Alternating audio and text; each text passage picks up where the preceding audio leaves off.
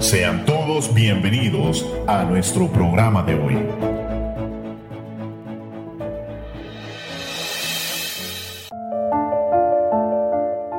Ocho y media de la mañana, hermanos, bienvenidos a una nueva edición de este subprograma Verdades Eternas. El día de hoy, hermanos, vamos a continuar con los temas de las cinco solas. Y el día de hoy, lunes, me acompaña nuestra hermana María José Gutiérrez. Hermana, bienvenida. Muy buenos días a todos, muchas gracias por permitirme estar aquí.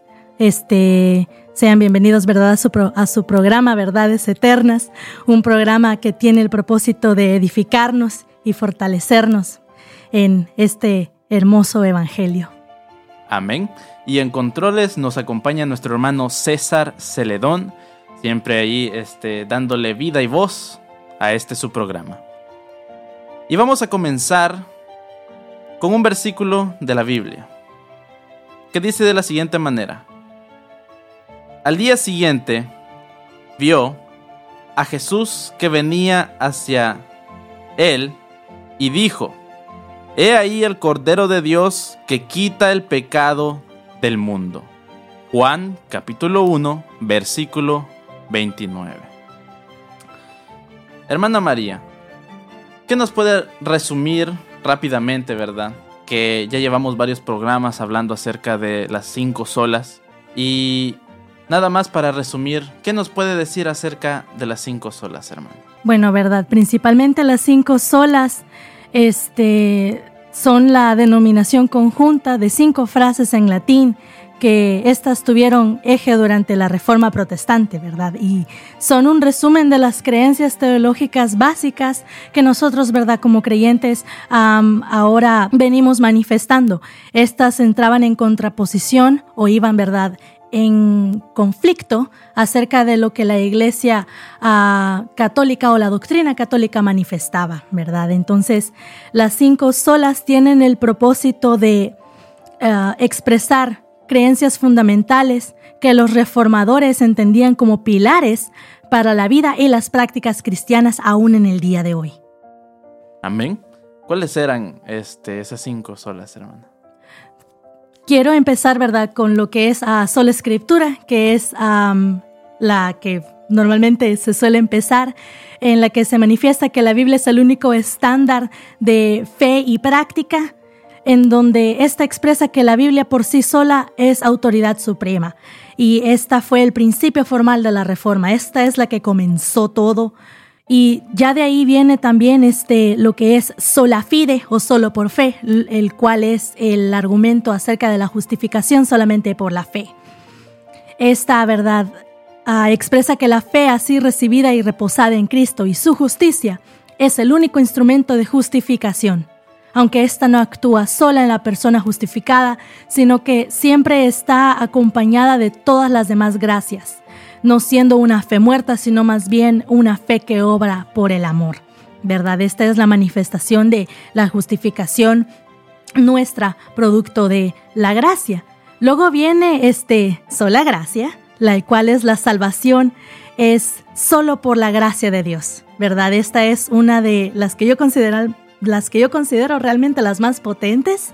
Es una de las que más me encanta y eh, es un clamor central de la reforma en la que se expresa de que la salvación es solamente dada por Dios. Es algo que no podemos recibir nosotros, lo cual hace de la gracia un regalo hacia nosotros, ¿verdad? Esta, eh, ¿verdad? Esta doctrina fue encontrada, ¿verdad? Eh, en contraste con todas aquellas que tenían méritos personales que se impartían por, Roma. Esto quiere decir de que ésta siempre iba manifestando un contraargumento acerca de todas aquellas otras formas de salvación que el hombre podía haber tenido, ¿verdad? Luego viene la cual es solus Christo, la cual es solamente por medio de la obra de Cristo, es en la que hay salvación. La reforma, ¿verdad?, hizo un llamado a la iglesia a regresar a la fe solo en Cristo como el único mediador entre Dios y los hombres, mientras la iglesia romana mantuvo que hay un purgatorio y las almas que son detenidas allí son ayudadas por las oraciones intercesoras de los feligreses. Este argumento tuvo el propósito de destruir el hecho de que tenía que haber intercesores para que el alma de una persona pudiera de alguna forma llegar a salir del purgatorio, ¿verdad? Sino que esta tiene el propósito de recalcar de que no hay otro intercesor que no sea Cristo. Y luego viene este solideo gloria. Solamente se le debe dar la gloria a Dios en la salvación de los pecadores. Esta, en pocas palabras y de la forma en la que a mí siempre me ha gustado expresarla, es por sobre todas las cosas y por sobre todas las circunstancias, a pesar de todo, Cristo es quien siempre ha de llevarse la gloria, por encima de toda circunstancia. Amén. Gloria al Señor, la verdad, hermana.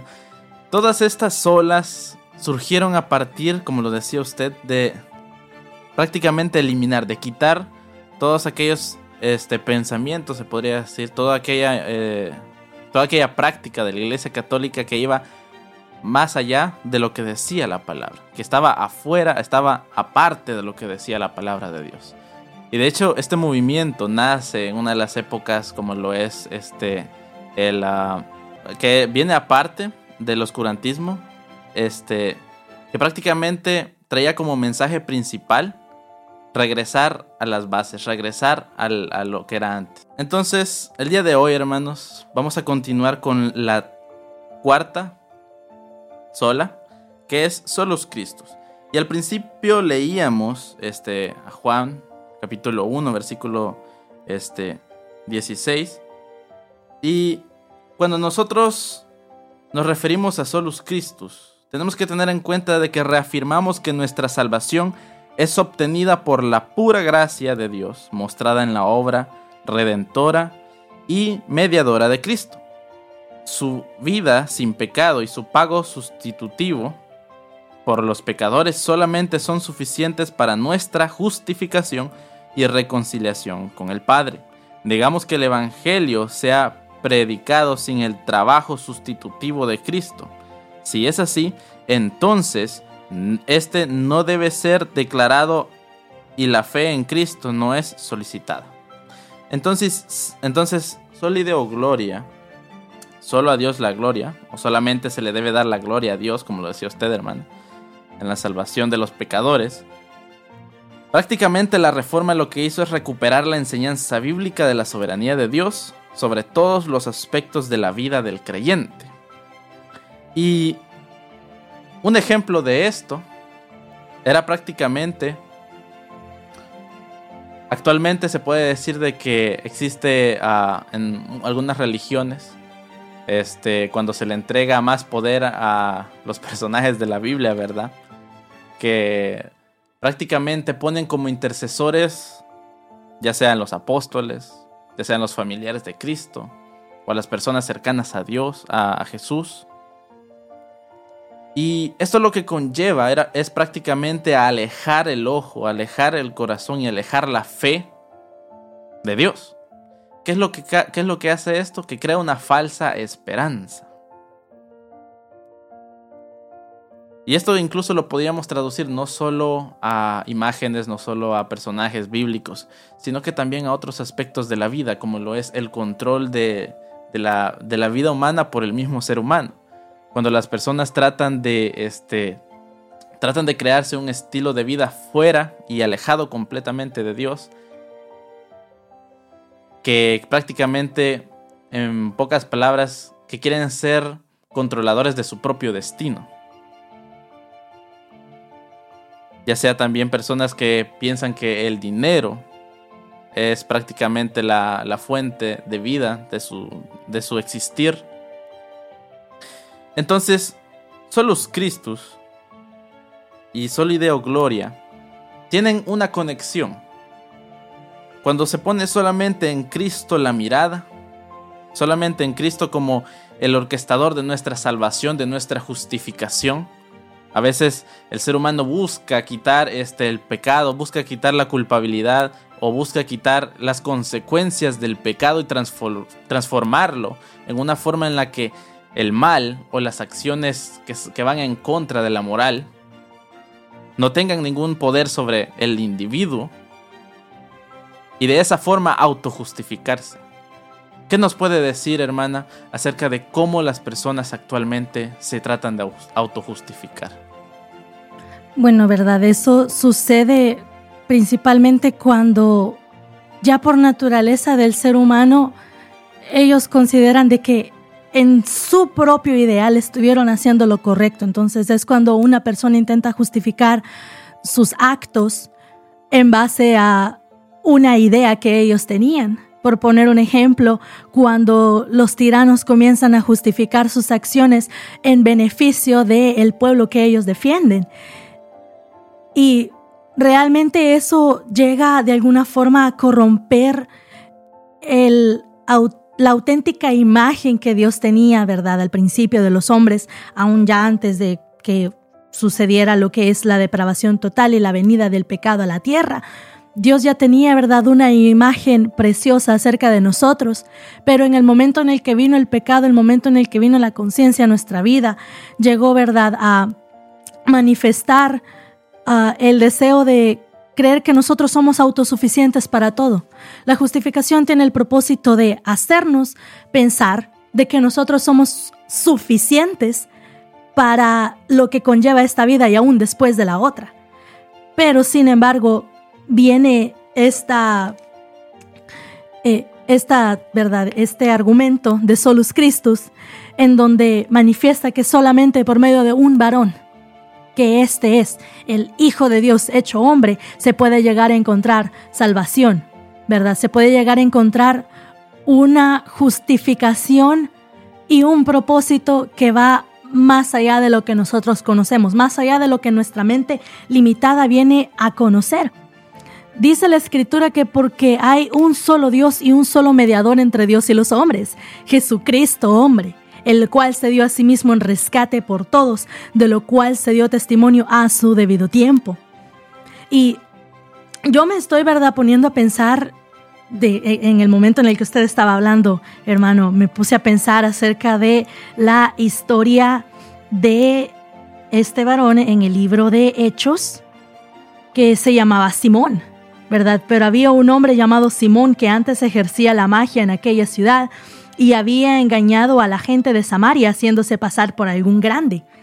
De alguna forma, no, no sé realmente cómo esto vino a, a mi mente y me puse a pensar en cómo este varón, por el deseo de creer que lo que él hacía era lo correcto, cuando en realidad no lo era, vino a enterarse por medio de varones que fueron enviados por Cristo a predicar el Evangelio, vino a darse cuenta de que todos sus argumentos, todos sus ideales, todo lo que él creía en realidad era falso, al punto de que incluso la palabra lo manifiesta, de que él venía a querer desear el poder en el Espíritu Santo que tenían los apóstoles.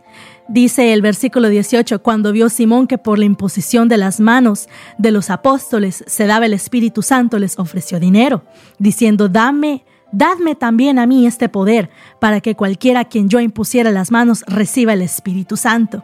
Este varón estaba tratando de justificar sus actos, tratando de justificar todo lo que él creía, creyendo de que él era merecedor y él era digno de hacer semejante acto de justificación, pero vienen entonces estos varones y vienen manifestando de que lo que estás deseando y la forma en la que lo estás pidiendo no es la correcta. No hay forma de que puedas desear el poder sin antes conocer al que lo entrega.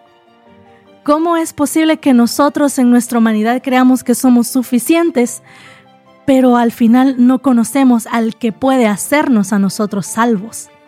Entonces es algo que a nosotros nos hace redefinir una vez más nuestros fundamentos en el cristianismo. Nos hace, ¿verdad?, reafirmar realmente en quién nosotros tenemos la mirada, en quién es al que nosotros estamos siguiendo, a quién es al que nosotros estamos declarando todo nuestro ser.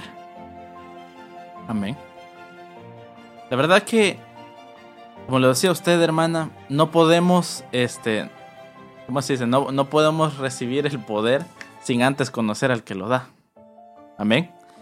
Y la verdad, solamente por medio de Cristo, solamente este, solamente por medio de Cristo nosotros podemos llegar a recibir la justificación. Solamente por medio de Cristo podemos llegar a recibir la, la redención. Este programa, hermanos, está siendo de mucha bendición y prácticamente nos lleva a enfocarnos en Cristo como nuestro único y suficiente Salvador en todos los aspectos de nuestra vida. Vamos a ir a una pausa comercial, hermanos, no se desconecte, ya regresamos a este su programa Verdades Eternas.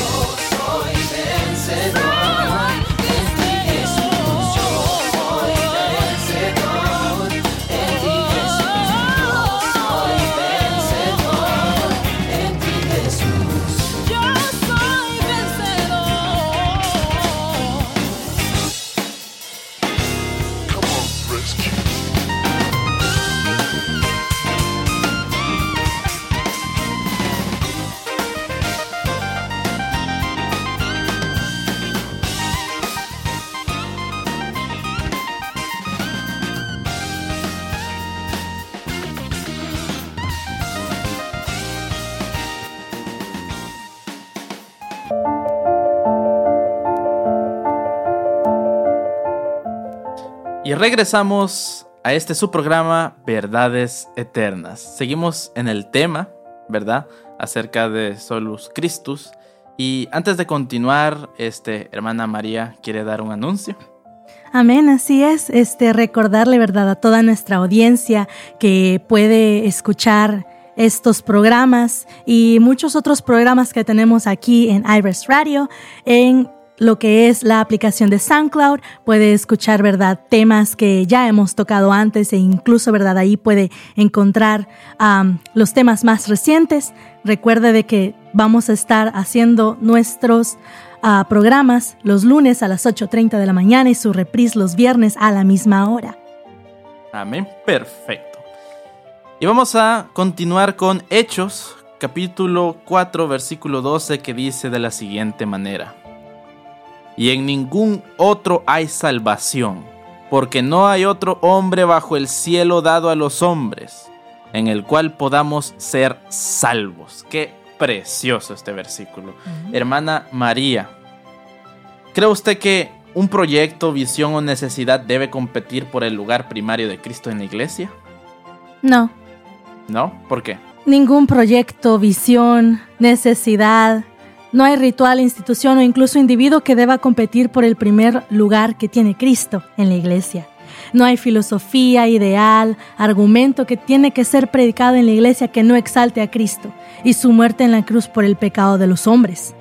Esto lo resalto porque hay, ¿verdad?, siempre un dilema o hay, ¿verdad?, tal vez alguna cuestión de confusión en donde las personas creen de que todo lo que tenga que ver alrededor de, la congregación tiene que ser exaltado, pero en realidad siempre y cuando éste llegue a exaltar a Cristo, llegue a exaltar su obra, mientras tenga esos elementos, eso es algo que siempre tiene que estar en primer lugar por encima de todo. Los creyentes, los que ahora, verdad, este, conocemos de esta verdad, tenemos fe en Cristo, no fe en la fe o en las oraciones o en la iglesia, sino que solo Cristo es digno de confianza total, pues Él es el único Salvador, Él es el único Redentor de nuestras vidas. En la manera en que la fe cristiana ha sido secularizada, sus intereses han sido mezclados con los intereses de la cultura e incluso intereses personales. Esa clase de, de mezclas o esa clase de secularización puede venir a traer una pérdida de los valores absolutos, puede venir a traer una pérdida del individualismo, puede llegar incluso a sustituir el bienestar espiritual de los creyentes.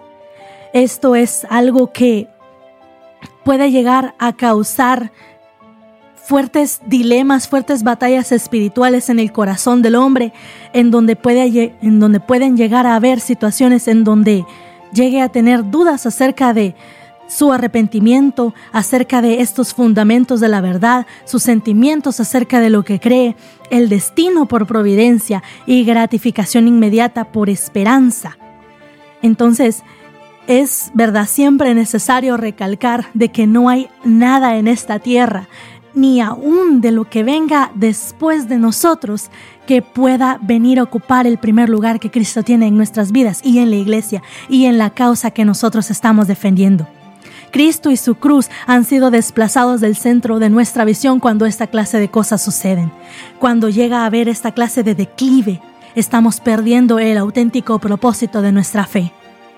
Entonces, sigo recalcando, no hay nada, nada ni nadie que pueda llegar a ocupar el primer lugar que Cristo tiene en nuestras vidas y en el propósito de su iglesia.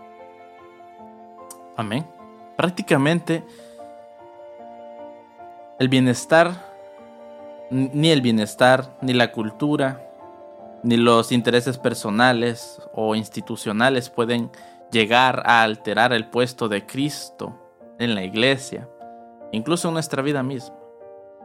Y cuando removemos a Cristo de nuestra, a Dios de nuestra prioridad número uno y dejamos de reconocer a Cristo como la autoridad máxima de la iglesia, la autoridad máxima del mensaje, la autoridad máxima de Él en nuestras vidas, es ahí cuando empieza a doblarse, a doblarse la imagen del ser superior que está en nosotros.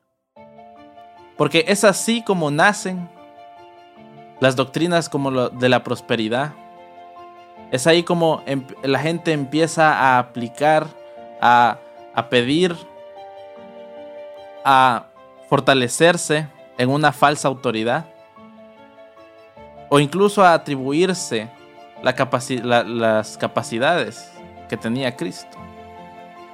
Por ejemplo, a veces ya empezamos a escuchar personas de que solo por tener la autoridad de Cristo piensan que están al mismo nivel y pueden decretar o que pueden este, eh, multiplicar los peces y los panes, ¿verdad? Como lo hacía el Señor Jesús.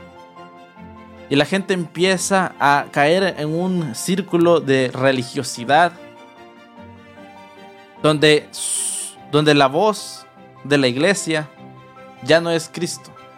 Empiezan a poner a los pastores como la voz de la iglesia cuando ellos en realidad son mensajeros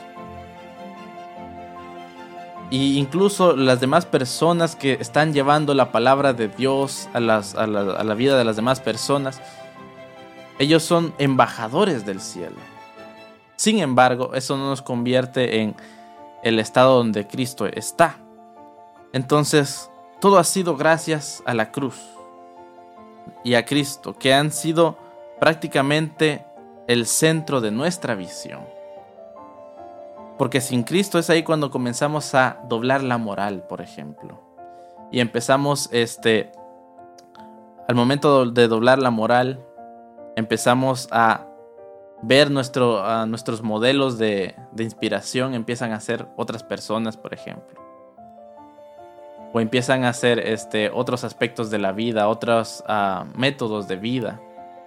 Y empezamos a ver a, a los demás este, personajes de otras religiones, personalidades de otras este de otros modelos de vida, por ejemplo, hay personas que empiezan a pensar de que un objeto puede darles la felicidad. Y empiezan a, a, ver personas que piensan, empiezan a creer en, la suerte o en el karma. Y, y, y comienzan a estar amparados en la justicia divina es algo, verdad, sumamente muy del ser humano tratar de buscar esa guianza. Es muy del ser humano estar buscando eh, un líder real, ¿verdad? Pero llega a suceder de que las personas que nosotros llegamos a respetar a veces olvidamos de que ellos son humanos igual que nosotros. Ellos pueden fallar igual que nosotros gente como lo que son líderes de congregaciones, este, como lo pueden ser este, influencias políticas, que puede que tengan conocimiento y temor de la palabra, ¿verdad? Eh, eh, grandes activistas sociales que tengan temor y conocimiento de la palabra. Es necesario recordarles a, a, las personas y también a nosotros mismos recordarnos de que estas personas que son influen, influyentes en muchas áreas de la sociedad, ellos no son realmente las personas a quienes nosotros tenemos que poner en primer lugar. Sus ideales, lo que ellos creen que es correcto, sus visiones, esas no son las cosas que nosotros como creyentes en el temor en Cristo tenemos que poner en primer lugar. Podemos respetarles, se les admira, se les respeta, por supuesto. Y Solamente por eso no significa de que ellos van a tomar el lugar que Cristo debe de tomar en nuestras vidas. Porque como lo recalco una vez más, ellos son seres humanos iguales que nosotros. Ellos pueden llegar a ser consumidos por la atención de multitudes. Ellos pueden llegar a ser consumidos por ese eh, el hecho de ser el centro de atención, creerse el centro del universo. ¿Verdad? y son cosas que realmente pueden llegar a impactar no solo sus vidas, pero también las vidas de aquellos que están influenciando. Cuando se deja de lado los ideales por los que Cristo vino a manifestarse a esta tierra, vino a predicar de su palabra y vino a manifestar el propósito de salvación para nosotros, estamos colocando a Cristo en el lugar en el que no tiene que estar y eso llega a impactar potentemente nuestras vidas. Entonces, siempre es necesario recordar de que Cristo y su sacrificio tienen un propósito más grande que el de nosotros mismos. Entonces, esta tesis de Solus Christus nos recuerda de que solamente a través de Él podemos ser justificados. Como pregunta, el Catecismo Menor Westminster, uh, Webster dice, ¿cuál es el fin, el fin principal del hombre? El fin principal del hombre es el de glorificar a Dios y gozar de Él para siempre. Así como lo veíamos en el, en el, en el versículo de Hechos, no hay ningún otro. En ningún otro hay salvación. Porque no hay otro hombre bajo el cielo dado a los hombres el cual podrá ser, el cual podamos ser salvos. Este ha sido, hermanos, su programa Verdades Eternas. Mi nombre es José Alfaro, me acompaña mi hermana María Gutiérrez. Y escúchenos todos los lunes a las ocho y media y el reprise a, la misma hora. Y nos vemos en un siguiente programa de Verdades Eternas. Amén. Bendiciones. Gracias por escucharnos. Te invitamos a nuestro próximo programa.